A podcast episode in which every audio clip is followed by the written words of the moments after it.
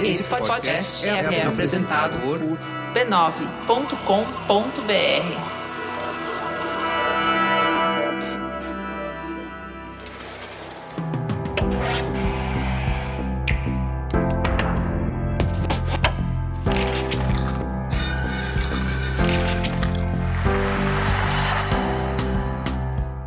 Mamileiros e mamiletes, bem-vindos ao nosso espaço de reflexão a partir de produções culturais.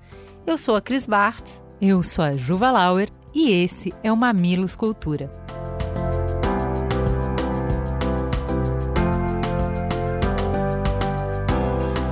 Hoje, o que nos inspira é o documentário Fred Rogers, O Padrinho da Criançada. O documentário está disponível na Netflix.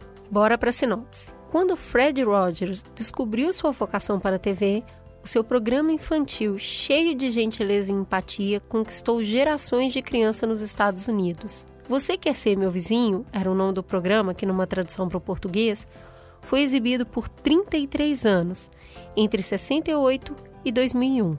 Fred Rogers morreu em 2003 aos 74 anos, eternizado como um marco na TV. Seu trabalho foi reconhecido por um Emmy concedido pelo conjunto da sua obra em 97. Roger também está no Hall da Fama da TV dos Estados Unidos, ao lado de astros como Fred Astaire e Oprah Winfrey. Eu acho que para entender a importância dele, ele era tão popular e todo mundo assistia e marcou tanto a infância de algumas gerações que ele seria o equivalente em termos de popularidade, muito longe de conteúdo, é, a Xuxa, sabe? Não tem criança que mesmo que não assistia, sabe quem é, entende quem é. Então, assim, as referências do que ele falava, das, dos figurinos, do cenário, você vê replicado em vários outros shows americanos. E para ter uma noção da importância dele, ele já estava aposentado, o show já tinha terminado quando aconteceu o ataque do 11 de setembro, e eles voltaram com o show porque entenderam que só ele poderia realmente explicar para as crianças o que estava acontecendo. Juliana, como é que bateu para você esse documentário? Bom, para começar, eu pedi para a Cris assistir esse documentário, porque para mim ele é a essência do Mamilos, né? a essência do que a gente busca fazer aqui, que é conversar sobre temas importantes de uma forma empática, de uma forma que se preocupe com as pessoas, para construir pontes, enfim. Eu fiquei muito emocionada, eu chorei muito quando eu vi esse documentário, assim, de soluçar, porque eu fiquei muito tocada por quem ele é, pelo propósito de vida dele, por como ele se entregou nesse propósito, né? É, eu acho que tem tudo a ver para esse momento que a gente está vivendo, um momento de, de polarização, um momento em que a Cris fala muito sobre o afeto ser a raiva, né? Um momento em que o afeto principal é a raiva, é um momento que a vida dele e a obra dele são muito inspiradores, eu acho. E para você? Queria começar com o nome do programa, porque ele tinha um programa para criança chamado Você Quer Ser o Meu Vizinho? E eles não tinham grana, era muito ruim de grana. As pelúcias que ele usa como marionete. que ele mesmo fazia, né? Jesus Cristo é muito, muito. Tosco, vai. Tosco mesmo, é, né? O total. cenário e tudo. Ele é um cara que tem uma vocação religiosa, né? Ele estava estudando para se formar padre. Numas férias ele vai para casa, olha para a televisão e fala: "Puxa, eu acho que isso pode ser um bom veículo". e aí ele decide fazer esse programa e aí como ele tinha pouquíssima verba, só que depois mesmo com muita verba, não dava para mudar os personagens, porque todo mundo já estava apaixonado por eles e eles ficaram é. no ar 33 anos. E aí o nome, né? E tinha uma musiquinha que ele cantava que era perguntando se as pessoas queriam ser vizinhos, ser, ser o meu vizinho e tudo mais. Me remete muito à vizinhança, né? que é uma cultura que cada vez mais se esvai, de você não se relacionar e de não conhecer as pessoas que pro, moram próximas da sua casa. E tudo que ele prega ali, que é esse companheirismo, esse estar junto, é legal porque tem um rei nesse, nessa vizinhança, que é o rei chamado Sexta-feira. e ele fala que é o único déspota bonzinho que existe, porque ele está sempre tentando organizar e resolver os problemas, mas ele monta uma vizinhança. E ele se cerca dos personagens que conversam, que acolhem, que têm as suas dificuldades, que têm as suas dúvidas, os seus medos, mas que eles estão juntos, eles dão suporte um para o outro. Então, já de cara, me roubou essa proposta, sabe? Que é de criar esse ambiente seguro. Não, de começar e terminar sempre com o convite, né? Essa abertura para o outro, né? Essa disponibilidade para o outro, que é: você quer ser meu amigo? Né? Você quer vir no meu mundo? Você quer conhecer o meu mundo? Você quer fazer parte do meu mundo? No momento em que a gente, que, né, o contexto de quando ele faz isso, que as crianças estão começando a ficar emparedadas, como no programa do Mamilos que a gente falou, né, das crianças solitárias dentro de casa, que a TV, que é o único companheiro que ela tenha, seja uma coisa humana e que fala, você quer ser meu amigo? E que ensine a interação social. É, cara, é sensacional. E ele construiu uma magia para isso, né? Porque ele, bom, era ele que escrevia, escrevia as músicas, compunha. Uhum dirigia o programa e ele era as marionetes. Ele nunca, ele aparece como ele só como um apresentador. Então, existia uma peça que discutia, né, que era as marionetes com alguns personagens humanos, e depois ele aparecia no final para tipo dar um moral da história, né, contar sobre o que que a gente falou aqui. E eu acho tão bonitinho, tão significativo, porque ele chega e tira a roupa social Exato. dele, ele tira o sapato social, ele tira o blazer, ele coloca uma roupa de ficar em casa. Então tudo traduz proximidade. Isso numa época, né? Né? 68, guerra do Vietnã, assim, racismo no auge nos Estados Unidos.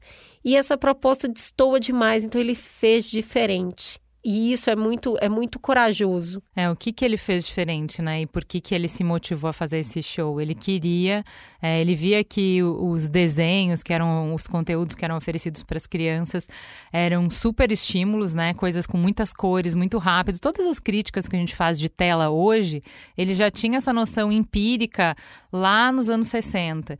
E ele falava que, cara, o que a gente precisa estar tá dando para as crianças é educação sentimental básica, é ensinar eles a ler os próprios sentimentos e os sentimentos dos outros e conseguir lidar com isso.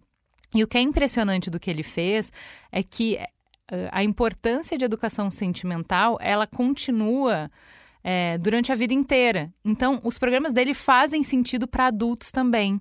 E aí tem um filme depois sobre ele que é muito legal, que conta a história de um jornalista que encontrou com ele para fazer uma matéria e era super cético e super crítico do jeito do Rogers fazer, é, conversar com as crianças e de como a vida desse repórter foi completamente transformada pelo encontro com o Rogers, porque esses temas, educação sentimental, falar sobre raiva, falar sobre medo, falar sobre uh, amor, sobre vergonha, isso continua. A gente precisa continuar durante a vida ouvindo sobre isso, refletindo sobre isso. E assistir esse documentário me fez muito pensar no Religião para Ateus, do Alain de Botton, sobre o espaço que fica faltando, o vácuo que fica na vida quando você tira a religião, mas você não substitui as funções que a religião é, ocupava na sua vida. Então, o que, que o Rogers fazia? É o seu momento de, em conjunto, com outras pessoas, coletivamente, conversar sobre sentimentos. Isso é necessário para a gente, a gente precisa disso cotidianamente. Não é só ler um livro, não é só ver um filme, a gente precisa desse ritual, sabe? Eu vou na missa de domingo e na missa eu vou pensar sobre os desafios da vida, como eu lido com esses desafios, sobre tudo que eu sinto, tudo que eu não consigo dar nome. Precisa de um lugar e um espaço público em que a gente perceba que os outros também sentem as mesmas coisas e que é difícil para todo mundo, sabe? Eu acho isso o, o, principal do que ele conseguiu fazer e por isso que as pessoas amam tanto ele, porque ele toca em um momento muito íntimo, sabe? Quando o pai saiu de casa, a perda que aquela criança ficou, o luto que uma criança ficou, quando ela foi assaltada, quando ela sofreu bullying na escola. Não tem situação da vida de uma pessoa, não só de uma criança, que ele não tenha coberto em algum show dele.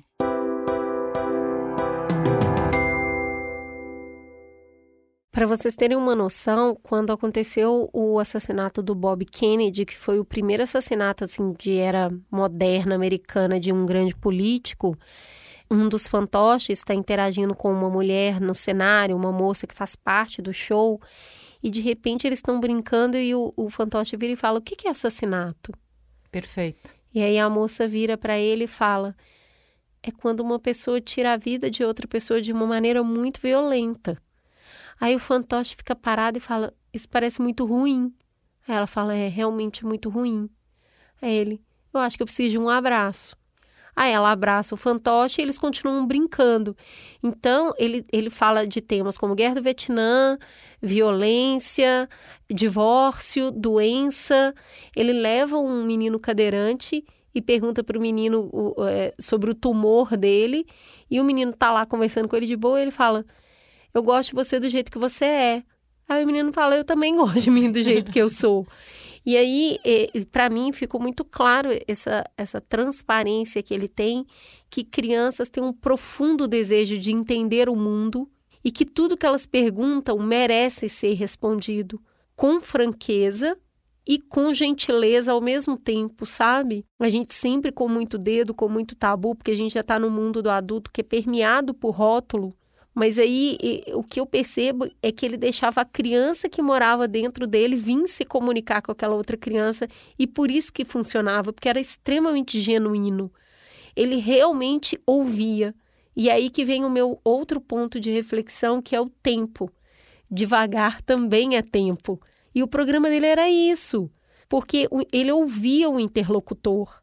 Ele não estava na frente da pessoa já com uma resposta pronta, ele não estava com o próximo instinto engatilhado. Ele ouvia e a partir do que ele ouvia, ele respondia. Cara, chegou um momento que eu falei: é inacreditável que isso tenha dado certo. Porque num mundo do rápido, do você tá perdendo tempo, do anda logo, era um cara slow. E aparece os bastidores do programa porque ele trabalhou com a mesma equipe muito tempo, tá? A produtora, o cinegrafista, o diretor, alguns dos atores que trabalharam ali.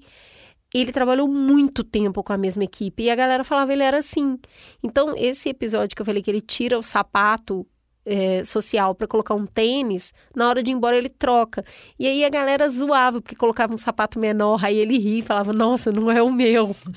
Então, ele era essa pessoa e ele levou isso para o jeito dele de fazer comunicação.